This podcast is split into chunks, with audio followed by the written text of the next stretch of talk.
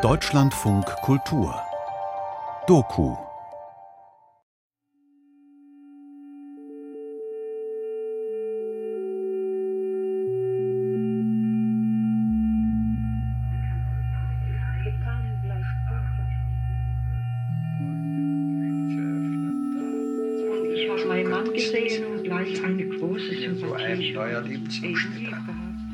Der hat sich auch überhaupt eine Wirtschaftskrise in Deutschland.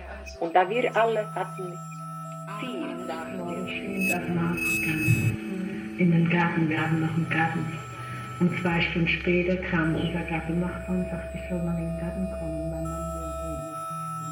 Kindheit im Kaiserreich, Jugend im Ersten Weltkrieg, Erwachsen im Zweiten, Neuanfang im Wirtschaftswunder, Ruhestand in den 1960er Jahren – wie hat die Jahrhundertwende-Generation diese bewegten Zeiten erlebt? Wie ist sie alt geworden? In vier Porträts nähern wir uns an. Alle Menschen müssen sterben, vielleicht auch ich. Die Jahrhundertwende-Generation in vier Langzeitporträts. Feature-Serie in vier Teilen von Sonja Schönberger und Norbert Lang. Teil 2 Herr Jäger, geboren 1905 in Neuendorf, Nova Wierzwielka. Was bei mir überhaupt nicht äh, der Fall war im Allgemeinen, dass ich mal den Mut verloren habe, dass mir mal so eingekommen ist, weil man immer früh aufstehen musste und spät nieder und immer im Stress war dass, ich, dass mir mal der Gedanke so gekommen ist, den ich noch gar nicht mal meinen Angehörigen sagte, wenn ich mal so einen jungen Freund damals, das sind ja so viele junge von meinen Bekannten mhm. hier gestorben, wenn ich die in Sarg legte mhm. und sagte, lieber Gott, so einmal so lang ausstrecken und schlafen, schlafen, schlafen. Mhm. Also das nie ein Gedanke Selbstmord, aber das mal die Ruhe. Ja, da war vielleicht, äh, dass man physisch mal etwas überfordert war. Müdigkeit, Mutlosigkeit, Gedanken an das Ende, Dinge dieser Art hört man von Herrn Jäger selten. Eigentlich dominiert ein anderes Bild.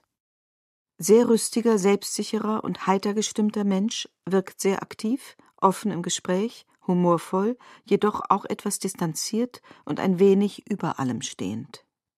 Seine Parolen sind nie den Mut verlieren, nie jammern, denn es bringt nichts, auch nicht im Krieg, immer tätig und aktiv sein.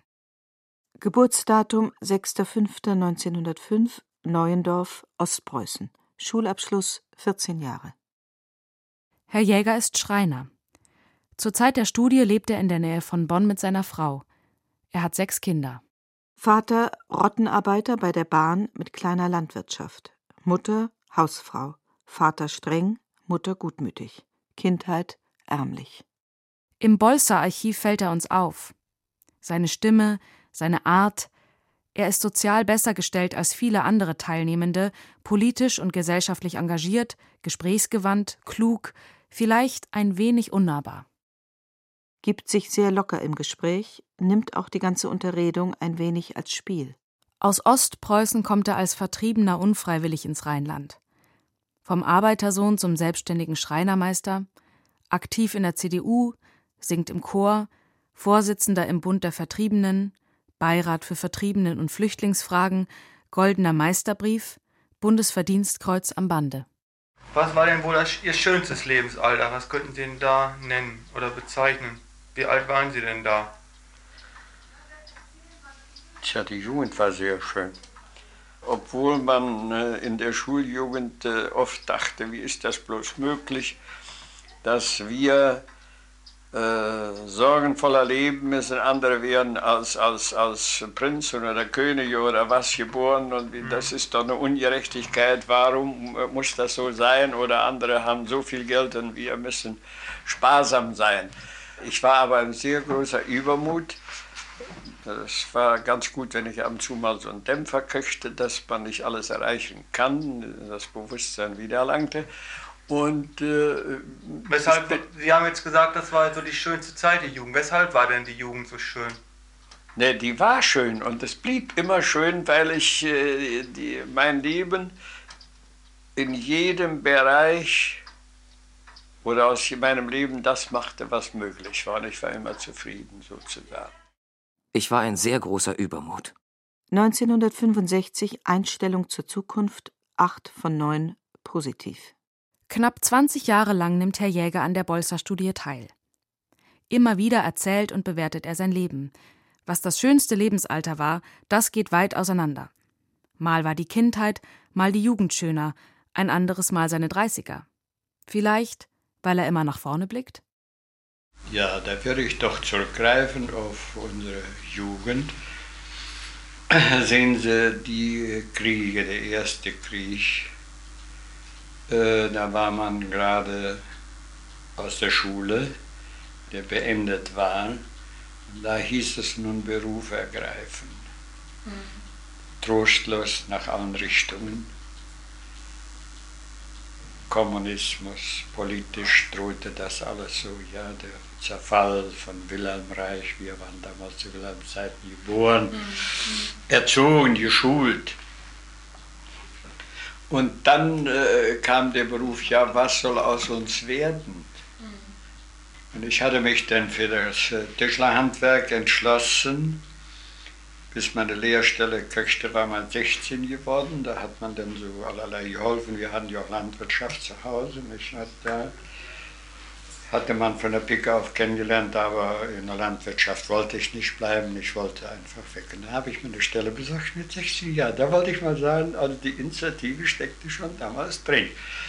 Der Vater wollte nicht. Und da habe ich mir selbst eine Stelle besorgt in der Kreisstadt und äh, da musste aber der Vater mitkommen, nachher die Unterschrift geben im Lehrvertrag, sonst durfte ich ja nicht anfangen. Und da hat er das zögernd getan. Ich konnte ihn aber überreden, der kam mit.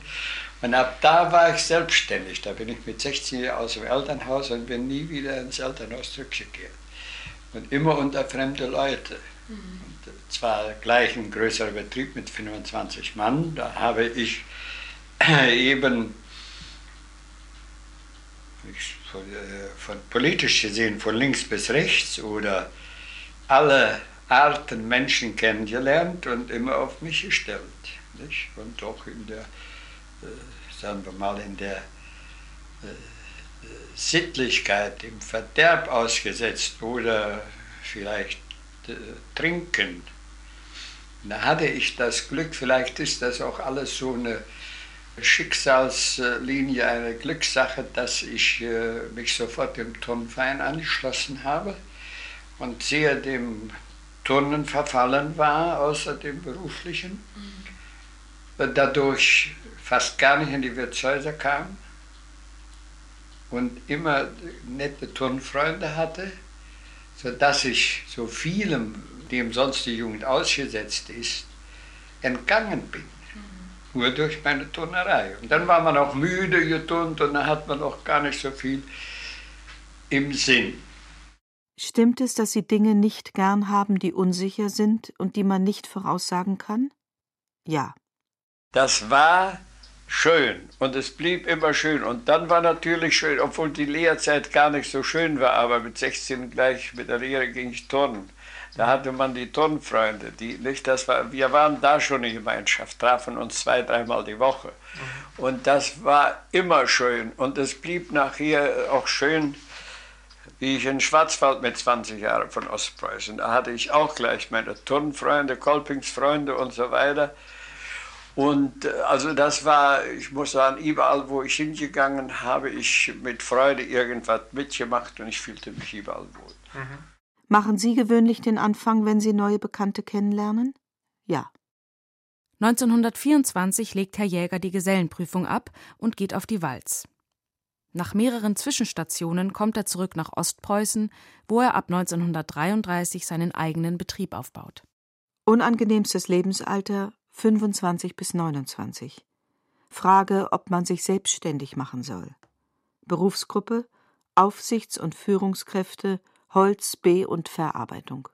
Überall habe ich mit Freude irgendwas mitgemacht. 1932, 33 Mut und Entschlossenheit. Ein wichtiges Ereignis war, dass für eine Schreinerei aufmachen viel Vermögen gehört. Und ich war mhm. von Hause aus äh, nicht besonders gesegnet mit Geld äh, und äh, hatte kaum daran geglaubt, dass ich mal selbstständig werden kann.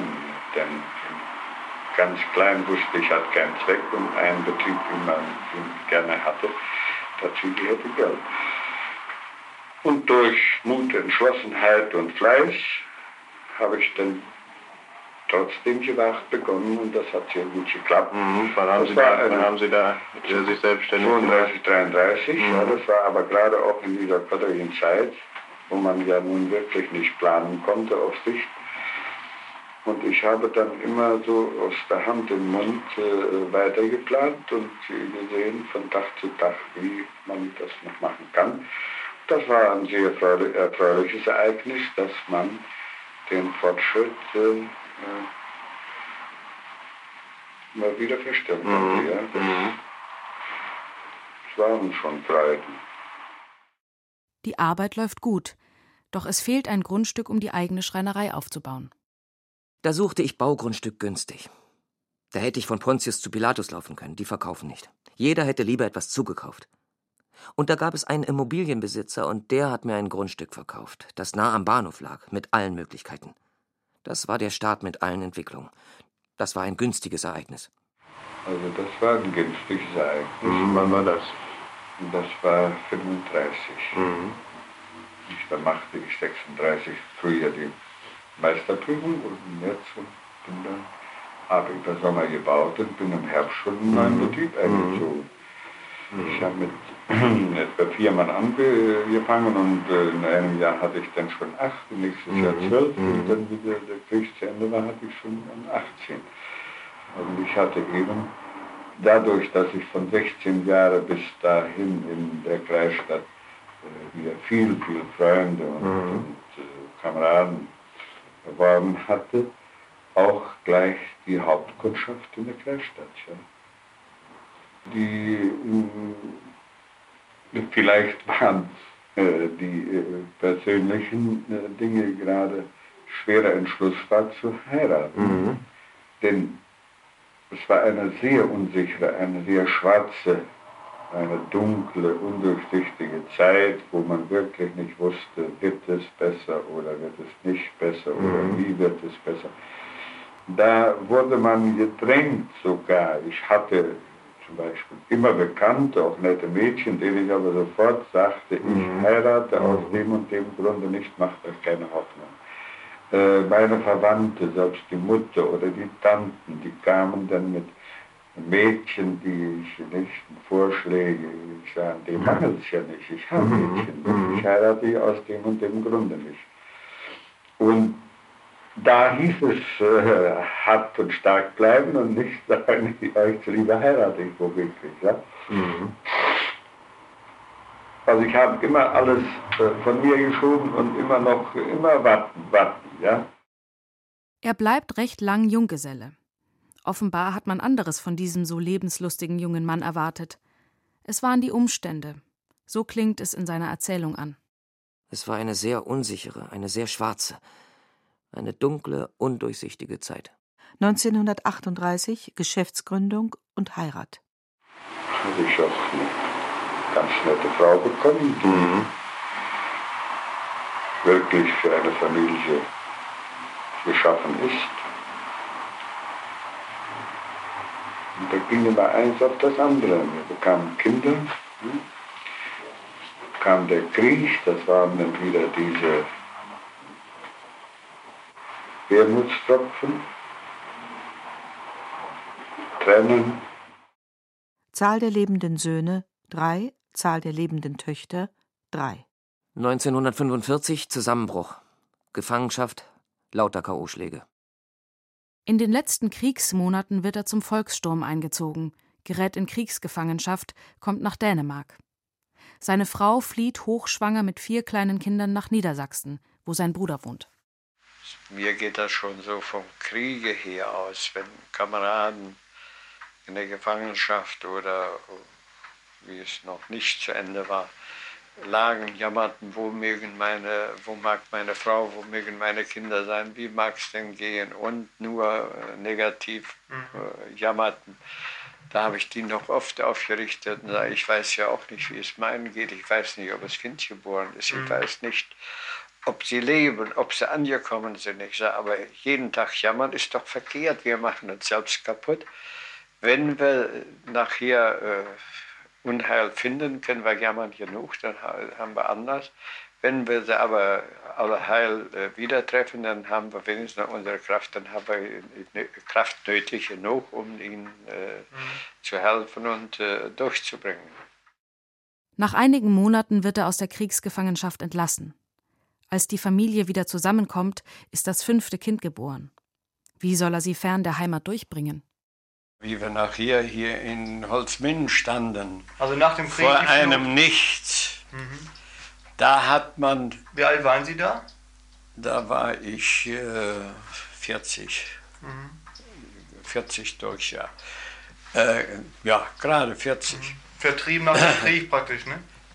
Bitte? Als Vertriebener hier waren, nach dem Krieg. Ja, da haben wir uns da getroffen und wussten nicht, was aus uns werden soll. Wir hatten doch weder Geld noch Gut, noch aber Familie, Kinder und keine Wohnung, keine rechte Wohnung. Und äh, dann bin ich, äh, ich hatte zu Hause einen 17-Mann-Betrieb und hatte einen sehr gut gehenden Betrieb und schuldenfrei, sogar noch zwei Morgen Land als Baustelle, mhm. Betrieb und alles schuldenfrei und noch Geld auf der Bank. Über 30.000 Mark war damals eine ganz schöne Summe. Ja, ja. Da habe ich gedacht, nun könnte ich schon damit äh, als fast Rentner werden oder was.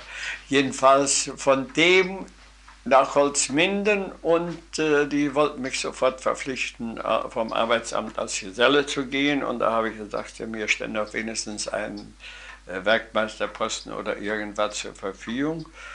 Und dann sagte er, nein, das geht nicht, Sie müssen die Arbeit annehmen, die Ihnen angewiesen wird. Mhm. Und da habe ich dem betreffenden äh, Angestellten noch gesagt, hören Sie, wenn ich jetzt als Geselle gehe, dann müssten Sie Dorfstreichen gehen, ja, im Verhältnis zu dem. Also äh, mhm. so weit werde ich zurück degradieren. Mhm. Aber gut, ich nehme die Stelle an und äh, da äh, ich so denke, wie ich das erste Mal die Schürze abnahm und äh, nach Hause gehe und 70 Pfennig die Stunde verdiente. Am Solling, da habe ich so geschaut, das war so das erste Laub, fing an gelb zu werden. Da habe ich auch gedacht, lieber Gott, was soll, da war ich wirklich so verzweifelt, so tief und was soll aus uns werden? Mhm. Aus den Kindern, aus. Und ich glaube, wenn ich die Verantwortung für die Familie, äh, für die Kleinkinder nicht gehabt hätte. Ich weiß nicht, ich war sehr deprimiert, selten deprimiert. Als Vertriebener aus den Ostgebieten des Deutschen Reichs fällt ihm der Neustart schwer. Da hat man auch so einige Hemmschuhe vorgelegt gekriegt oder es gab Wohnungen, jawohl, aber nicht an Flüchtlinge oder nicht an Kinderreiche. Ja, das waren Hemmschuhe nach dem Krieg. Ich bin das ganze Bundesgebiet durchreist, mhm. habe mindestens 60 Betriebe angeschaut. Konnte nirgend pachten oder so, weil es eine Wohnraumfrage. Anfangs war es diese Umzugssperre.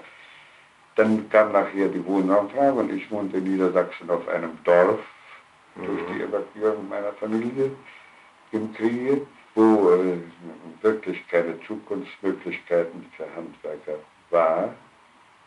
Und da war das schwer, die Suche. Da waren immer die Hemmschuhe. Es gab natürlich auch Hemmen, um keinen Preis Flüchtlinge selbstständig werden lassen. Mhm. Mhm. Vor allen Dingen damals in Niedersachsen. Nachdem man aber war, habe ich die besten Verhältnisse. Mhm. Also geschenkt wurde einem nichts. Und so war das anfangs hier auch. Ja. Heute bin ich vollwertiger Bürger. Der Schmerz über die verlorene Heimat Ostpreußen sitzt tief. Das Schlimmste im Leben, sagt er, war die Heimat verlassen. Mhm. Und noch schlimmer nach äh, doch selbstverständlichen Hoffnungen erkennen müssen, dass es kein Zurück mehr gibt. Mhm. Dass sie überwinden, diese Rechtlosigkeit auf Heimat, auf Eigentum. Einmal war das sehr schockhaft, sehr schmerzlich und hat viel Energie und äh, auch Einsicht gekostet. Mhm. Ja? Das war wohl etwas, was man nicht verbinden kann. Er fordert ein Heimatrecht, das jedem Menschen auf der Welt zustehen soll. Dass international so weit zugelassen wurde, solche Art Vertreibungen, die bis heute so gehen. Mhm. Deswegen arbeite ich heute noch im Vertriebsverband mit und sage, äh, das ist ja für die ganze Welt, nicht? Ja. Das ganze, äh, Die ganze Welt soll Heimatrecht haben. Mhm. Mhm. Genauso wie hier, wie lange dauert es, der Russe käme und vertreibt uns hier weiter. Da sage ich genauso, jeder, der hier eingeboren ist, hat Heimatrecht. Ja. Und äh, das hat uns doch etwas aus dem Gleichgewicht. Mhm. Die zwei Ereignisse, nicht? einmal ja. die Machtübernahme mhm. und zweitens nachher nach dem Kriege äh, dieser Zusammenbruch, diese mhm. Verlogenheiten von ja. A bis Z, nicht, mhm. wenn Sie daran denken. Der Verzicht auf ehemalige deutsche Gebiete im Osten gilt heute als Voraussetzung für die europäische Friedensordnung. Als Vertreter des Heimatrechts war es für ihn der falsche Weg. Verlogenheit von A bis Z. Er selbst schafft schließlich den Aufstieg, als sich ihm die Gelegenheit bietet, einen Betrieb aufzubauen. Er fährt durch Zufall von der Lizenz eines Stellmachers, die man diesem wegen seiner Parteizugehörigkeit entzogen hat nimmt den seit zwei Jahren stillgelegten Betrieb. Ich bin lebensbejahend. Sucht sowohl in Holzminden als auch in Siegburg über den Turnverein in den Kreis der einheimischen Geschäftsleute und Handwerker einzudringen. Nutzt alle Kontakte, die er über seine politische Tätigkeit hat, und versucht, diese aufrechtzuerhalten. Also geschenkt wurde einem nichts. Setzt alle politischen Verbindungen ein, um den Betrieb aufbauen zu können. Landrat, Bundestagsabgeordnete, Regierungspräsident. Ich war ein sehr großer Übermut. Arbeitet 1947 und 54, 55 letztlich so hart in der Hoffnung, finanziell aus der Misere und Verschuldung herauszukommen. Um zum zweiten Mal einen eigenen Schreinerbetrieb aufzubauen. Wann haben Sie sich hier selbstständig gemacht? 54 konnte ich mhm. das kaufen. Bis dahin war ich in Niedersachsen teils und teils dann hier selbstständig schon. Mhm.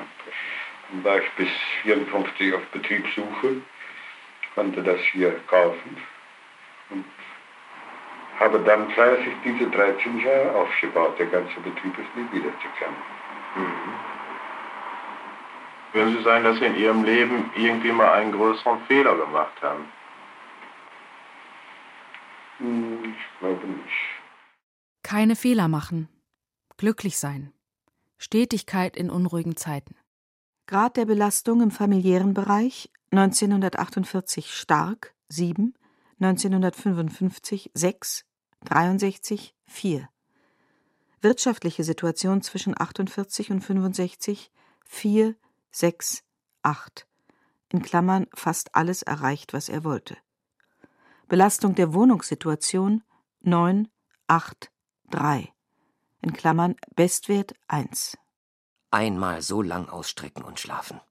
Schlafen, schlafen, schlafen. 15 Jahre Selbstständigkeit nach dem Krieg. Für ihn die richtige Entscheidung, weil man nur so sechs Kinder durchbringen kann. Zugleich ist es immer auch ein Kampf. Wir haben keine Fehler gemacht. Keine groben Fehler. Oder man hätte auch nicht viel anders machen können. Ich habe dann den Betrieb äh, ganz gut verkauft gegen Barzahlung und konnte den Kindern jedem sofort was geben und äh, ich meine, meine Frau erfuhr im Einvernehmen mit all meinen Kindern und Schwiegerkindern, dass wir den Betrieb verkaufen. Ja. Dass meine Frau sagte, das ist mein glücklichster Tag im Leben, dass wir davon los sind, dass sie befreit ist von dem Joch der Finanzwirtschaft, der Finanzamt und, und, und. Und äh, wie wir dann das erste Mal im Neubau geschlafen haben, ohne am Morgen den Betrieb zu öffnen, da sagten wir, ach Gott, ist das herrlich. Da fing so ein neuer Lebensabschnitt an also auch eine Zeit, in der sie jetzt sicherer sich fühlen. Ja, hm. sehr, sehr.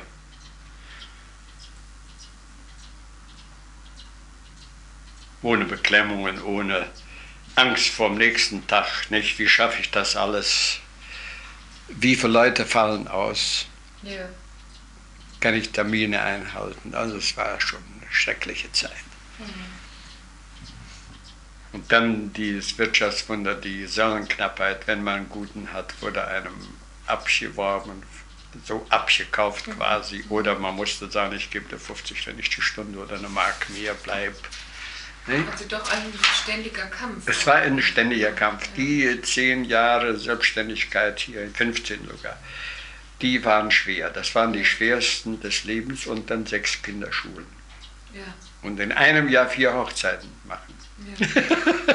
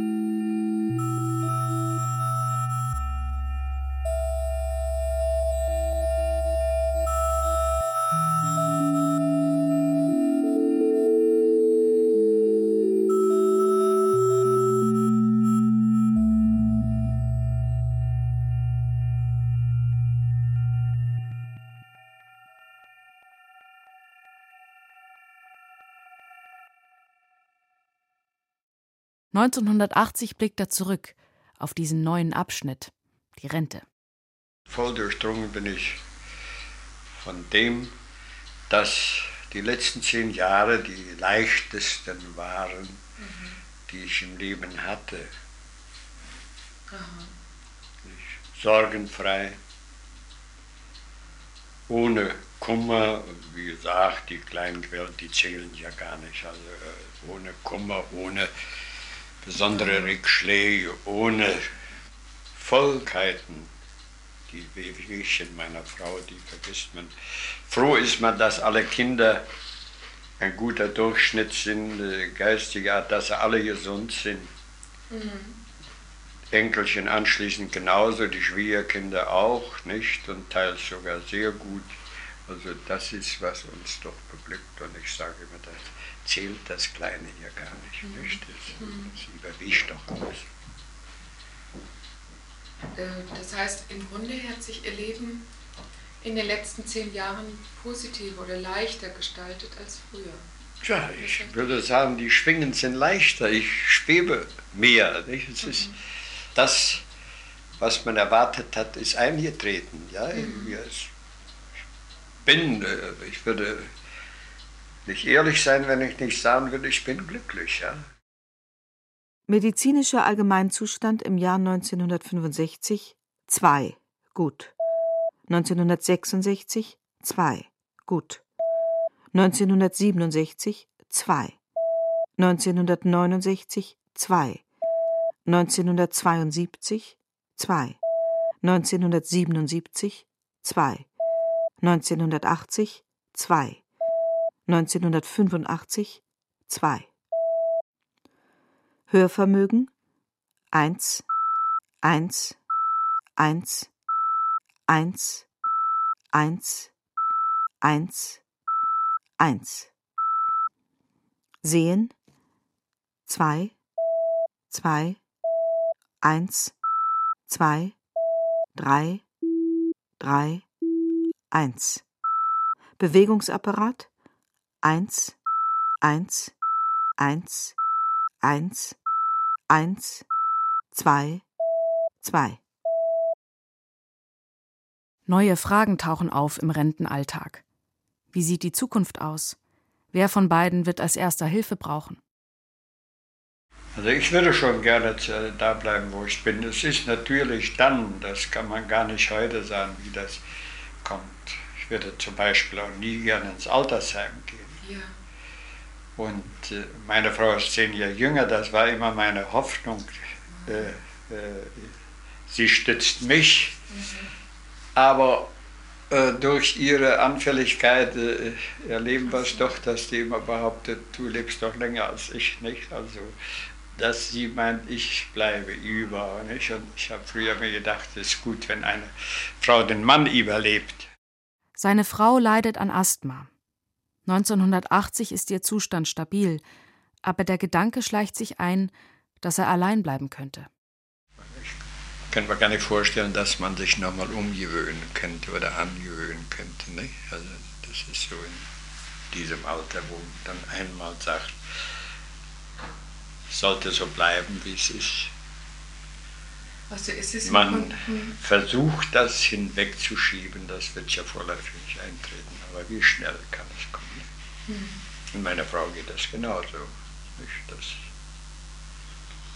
also man fühlt sich so gebunden und aufeinander angewiesen, dass man keine Änderung herbei sehnen würde oder erwarten würde.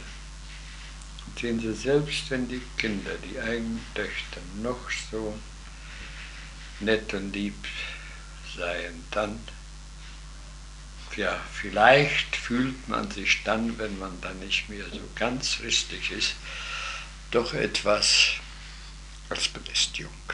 Mhm. Das wäre, das glaube ich, geht doch jedem Und bei so. dem Ehepartner eben nicht.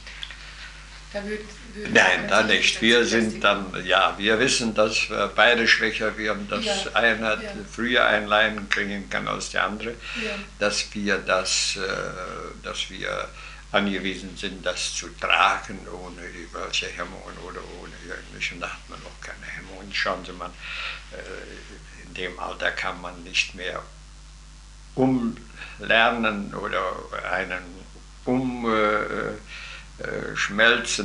äh, die Eigenschaften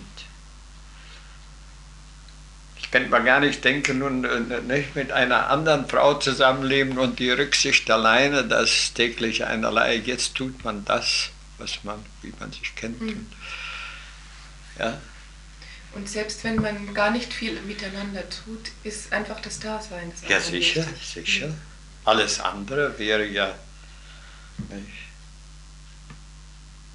darf ja keine Heuchelei sein, dass ich nur dauernd mit Blümchen komme und mein Schätzchen und und nicht, sondern die echte Zuneigung ist da und äh, das Angewiesensein und das ja nicht missen wollen. Mhm. Das erlebt man ja schon, wenn ein paar Tage äh, eintreten, wo man auf sich selbst gestellt ist. Dann merkt man ja erst äh, doppelt, dreifach, mhm. was wäre wohl wenn. Mhm. Und dann habe ich noch die Kindermause, überlegen Sie mal, die verwöhnen uns ja. Oder wenn meine Frau weg ist, ein paar Wochen, ja. dann ja. verwöhnen die mich mit aller Gewalt und wollen zeigen, dass sie äh, mich von allem fernhalten, nicht, dass mich irgendwie traurig machen würde. Aber das kann niemand ersetzen. Mhm. Ne? Mhm. Aber ich finde, je älter Menschen werden, umso mehr sind sie aufeinander angewiesen, sei denn, dass jemand irgendwie gerade, äh, was doch sehr oft eintritt, äh, irgendwie Geistesschaden davon mhm. trägt und ja. dass das dann lästig wird, dass schwierig wird und dennoch müssen die auskommen. Mhm. Das erlebe ich ja immer wieder. Mhm. Dankbar? Ja. Dickköpfig? Ja. Hartherzig? Nein. Mich interessiert äh schon sehr, wie so eine, ihre Ehe, Sie sind Sie katholisch? Ja. ja. Wie so Ihre Ehe sich eigentlich äh, verändert hat in der Zeit. Als Sie jung war, war sie ganz anders sicher als heute im Alter. Was würden Sie denn sagen? Was ist denn da so das Gemeinsame mm. bei Ihnen? Mm.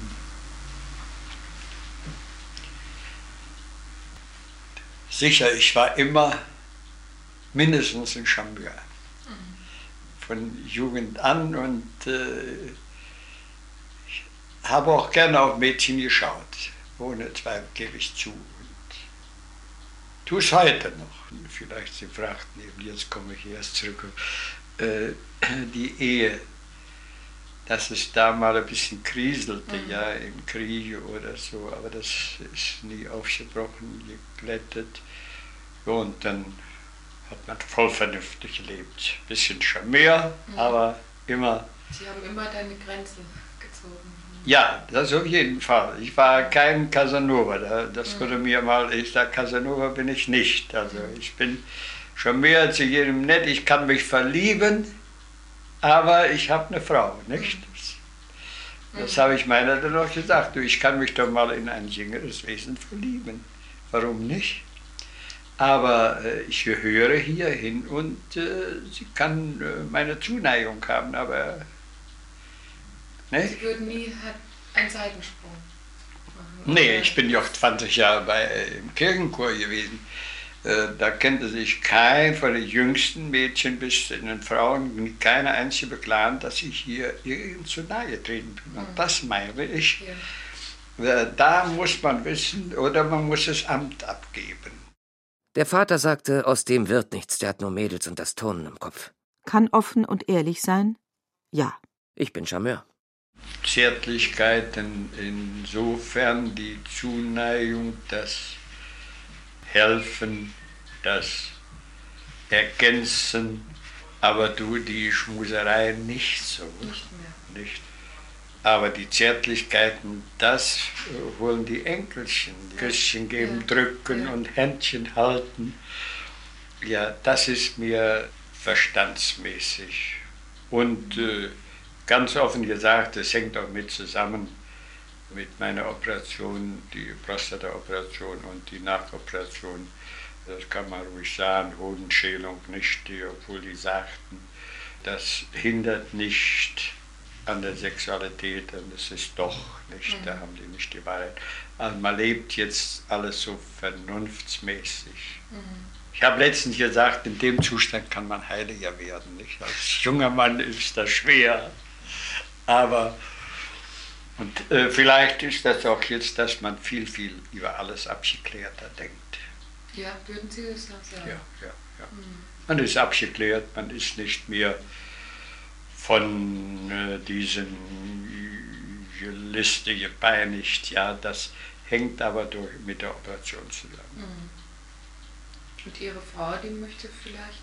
Äh, na, die, die war, die nimmt das nicht oder die leidet da nicht drunter. Die, wenn sie auch jünger ist, sicher, sie wäre manchmal geneigt, doch so ein bisschen anhänglicher zu sein, aber sie meinte ja schon vor vielen Jahren, darauf müsste man doch jetzt verzichten, wo man 40 Jahre alt war, dass das, da habe ich oft gelacht, nicht? Und äh, ich sage, jetzt hast du deinen Wunsch erfüllt, das hast du ja überwollen. Aber wie wir mal heiraten, da habe ich gedacht, ach, wir waren fünf, vier hätten auch genügt, durch vier teilt sich das alles besser. Und da sagte ich zu meiner Frau, ach, vier können es von mir aus sein. Und sie sagte nur, ach, sechs können es sein. Und denn der Wunsch ist ihr erfüllt. Mein Wunsch ging nicht in Erfüllung. Zufriedenheit in der Elternrolle. Alle sind gut, besorgt, fleißig und lieb. Ja, meine Befürchtung ist, dass meine Frau durch die Krankheit früher stirbt mhm. ich allein bleibe. Ein Mann kann sich weniger helfen als eine Frau. Und deswegen, weil er fast zehn Jahre jünger ist, habe ich mir immer gesagt, was habe ich mal für eine gute Pflege, wenn ich alt werde. Mhm. Und äh, äh, das ist eigentlich ein, das mich so etwas äh, unruhig, macht. unruhig macht, dass ich sage, es wäre doch schade, wenn sie früher gehen würde. Herzfrequenz in Ruhe 1972 80. Wie Sie jetzt so geschildert haben, da wird ja irgendwie deutlicher, dass Ihre Frau gerade in den letzten drei Jahren doch hilfebedürftiger auch geworden ist. Ne? Ja, gerade in den drei Jahren ist sie die bedeutend, bedeutend hat sie ab äh, nachgelassen. Ja. Ne? Und äh, was hat das jetzt für Sie persönlich für Konsequenzen eigentlich? Ja, wo ich kann, äh, kann mitzuhelfen. Mhm. Und äh, die Hilfe, wie ich schon sagte, selbst mhm. ist gering. Man ja. kann auch wenig Rat geben, wenn der Arzt es nicht kann. Mhm. Sie muss selbst fühlen oder ich kann höchstens bremsen und sagen, wenn ich merke, jetzt äh, äh, überanstrengt sie sich irgendwie, mhm. lass liegen, lass doch ruhen und, und so weiter. Mhm. Das sind die einzigen Dinge. Nicht? Ja. Nur haben wir ja, deswegen haben wir das ja auch hier alles so ein bisschen nett gemacht. Sie das, kann, wenn sie will, hat sie immer Sauerstoff mindestens. Sie mhm. kann Schritte tun. Äh, sie kann auch noch mal ein Stückchen gehen, sie geht auch mal einkaufen, sie geht zum Arzt oder fährt nach Siegburg. Mhm. Äh, und das äh, ist ja schon ein bisschen viel, dann mit denen mitzufahren, dass irgendwas Ernstes hinzukommt oder eintritt. Mhm. Man will es einfach noch nicht wahrhaben. Nicht? Ich bin lebensbejahend. Ich äh, habe versucht, ein Leben zu führen, das äh, man äh, christlich nennen kann, dass man. Also äh. ich gehe da so, so ganz ruhig und äh, gefasst mhm. meinen Weg. Und wenn ich äh, 50-Jährige so höre und diese äh, fragen, hast du gar keine Angst vorm Sterben? Ich mhm.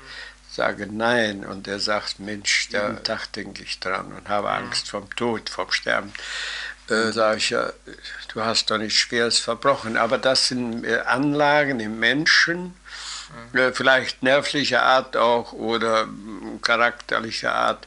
Es gibt Menschen, die haben vor allem Angst. Mhm. Was bei Ihnen nicht so? Nee, nie. Ja. Ja, ich wünsche Ihnen, dass sich Ihre Wünsche für die Zukunft alle erfüllen und dass vielleicht keine der Befürchtungen eintreten. Und danke Ihnen nochmal für Ihre tatkräftige Unterstützung. Ich denke, Sie haben uns sehr weitergeholfen, so auf Ihre nette, offene Art. Schönen Dank. Ja, ich bedanke mich ebenfalls, ja. denn äh, ich sagte Ihnen ja schon anfangs, äh, Ihrem ganzen Mitarbeiterstab der Leitung mhm. Bin ich wirklich zu Dank verpflichtet in diesen etwa 18 bis 19 Jahren, die es jetzt schon geht. Äh, habe ich mit, äh, viel mit auf den Weg bekommen, dass ich in manchen Dingen noch bestärkt bin. Mhm.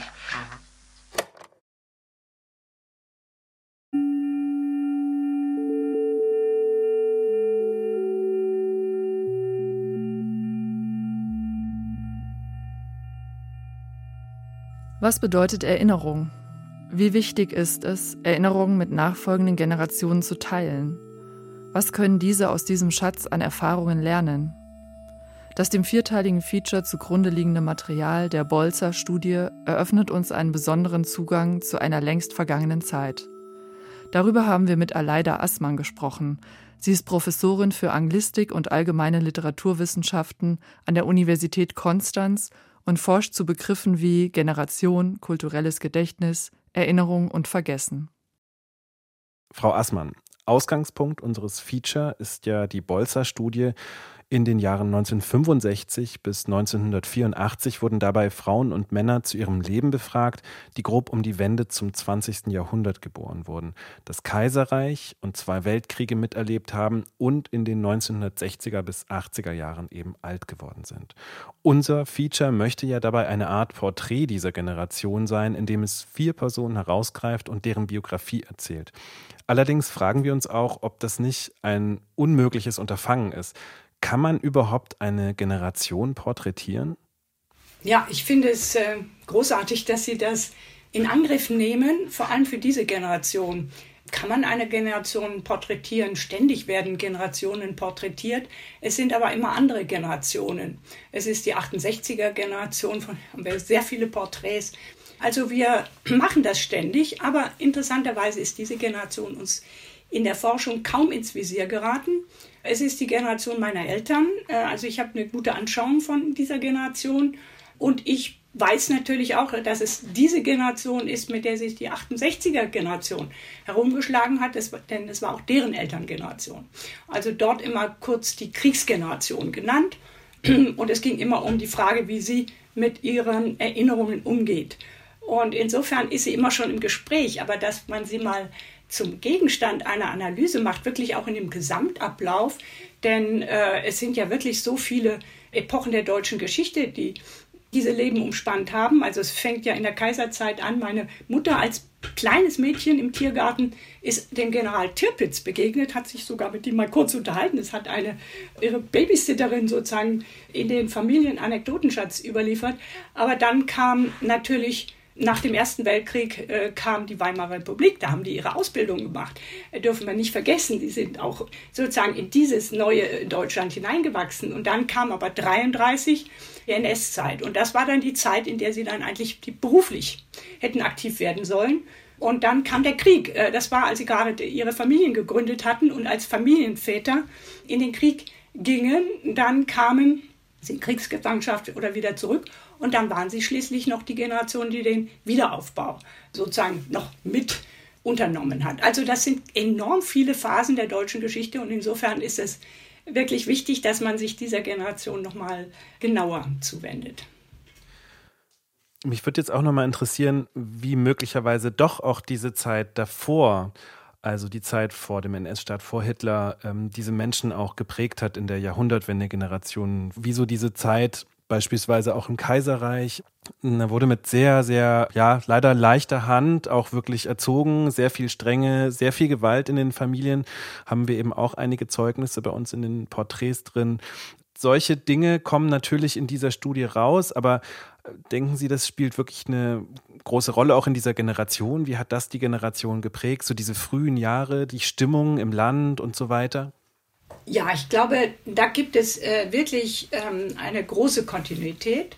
Es gibt ja überhaupt äh, eine, eine, enorme Kontinuität äh, vom Kaiserreich äh, in den NS-Staat zum Beispiel. Die Weimarer Republik liegt dazwischen wie ein Keil. Aber was sich da alles durchhält, ist, äh, ist schon erheblich. Also wenn wir uns daran erinnern, dass das Kaiserreich ja auch die große Kolonialzeit war ja, und der Höhepunkt, also dieser unglaubliche Reichtum, der dort, die Prachtentfaltung, die Bauten, was da alles um die Jahrhundert, wenn wir sagen Jahrhundertwende Architektur, dann denken wir an die schönsten Häuser, die es in Deutschland gibt. Das ist der größte Reichtum, ein Turbokapitalismus, der damals herrschte und der ist weitgehend mit Hilfe dieser Kolonien und dieser äh, dies, diesem Reichtums, der von außen kam, äh, entstanden. Das ist also wirklich, steht noch um uns herum in der historischen Kulisse. Und was damit einherging, war natürlich auch eine Weltanschauung, vor allem ein Menschenbild, was nicht auf einer natürlichen Gleichheit der Menschen beruhte, sondern auf einer natürlichen Ungleichheit. Und der Rassismus, der die Grundlage für die Kolonialzeit ist, der hat sich dann in gewisser Weise auch im Antisemitismus fortgesetzt. Das ist wieder eine ganz andere Konstellation mit einer ganz anderen Geschichte. Aber die Grundhaltung, dass Menschen nicht gleich sind und dass es so etwas gibt wie eine dominierende Rasse, die sich auch möglichst durchsetzen muss, das hat ja Hitler dann intensiv sozusagen nochmal auf die Spitze getrieben, indem er ein Kolonialreich Deutschland innerhalb Europas geschaffen hat. Also da gibt es große Kontinuitäten. Und was in den Familien dann äh, sich niedergeschlagen hat, war sicher auch ein autoritärer Gestus äh, der Erziehung, der Strenge, der Selbstdisziplin. Und ähm, das war etwas, was dann nach 45 so richtig wegtrainiert werden musste. Unlearning nennt man das. Wie kommt man da wieder raus? Und da gab es so Bücher, an denen man das sehen konnte. Früher hieß es in der NS-Zeit die deutsche Mutter und ihr erstes Kind. Und das Buch kam mit dem Titel Die Mutter und ihr erstes Kind ohne Textveränderung nach dem Krieg wieder heraus. Also da hat sich nichts geändert. Und ich erinnere mich dann noch, äh, als meine Kinder auf die Welt kamen. Meine Mutter war wahnsinnig interessiert an amerikanischer Kinderpsychologie. Und die las ein Buch, ich glaube, der hieß äh, Spitz. Und das war äh, eine Baby- und Kinderpsychologie, die völlig anders kam. Das kam von auswärts. Und äh, man wurde da völlig kulturell umgeformt und äh, diejenigen, die Interesse hatten, konnten da sehr viel nachholen.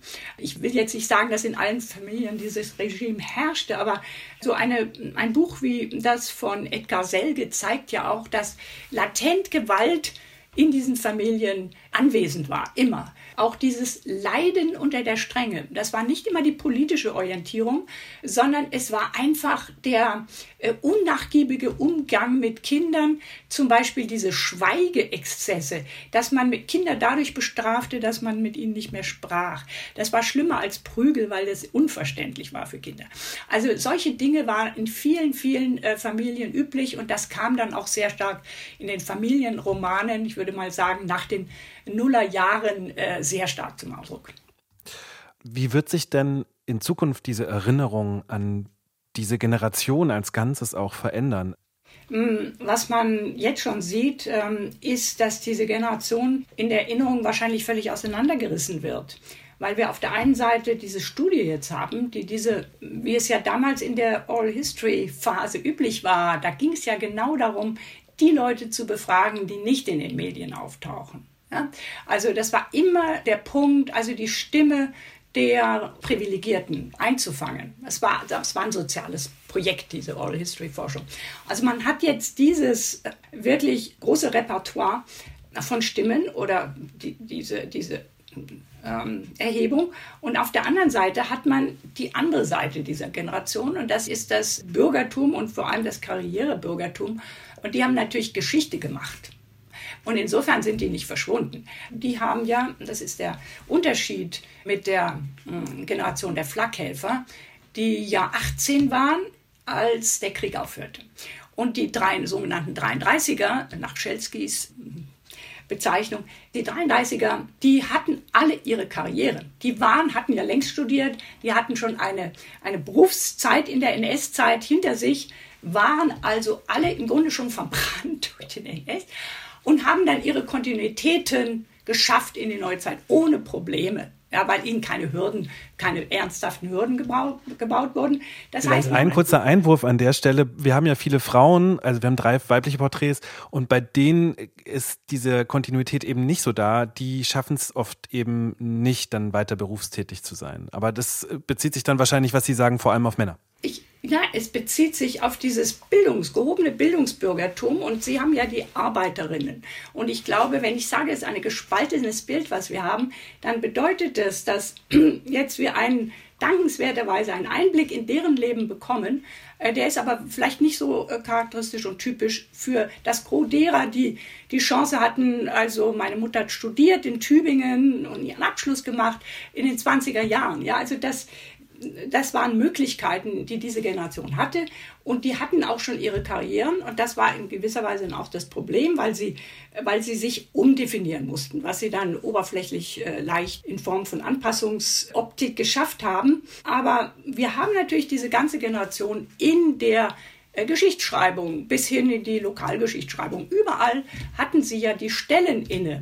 Und äh, die Frauen, dass sie da noch nicht besonders weit kamen, war auch klar, weil sie nochmal in der Nachkriegszeit extrem in die Abhängigkeit gezwungen wurden. Also Männer mussten entscheiden, ob ihre Frauen berufstätig sein durften und so.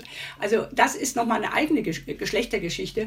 Aber es ist nicht so, dass die Generation als Ganze abgetaucht wäre, weil wenn man wollte, könnte man sich einfach Biografien nochmal vornehmen und genauer in diese Biografien reinschauen.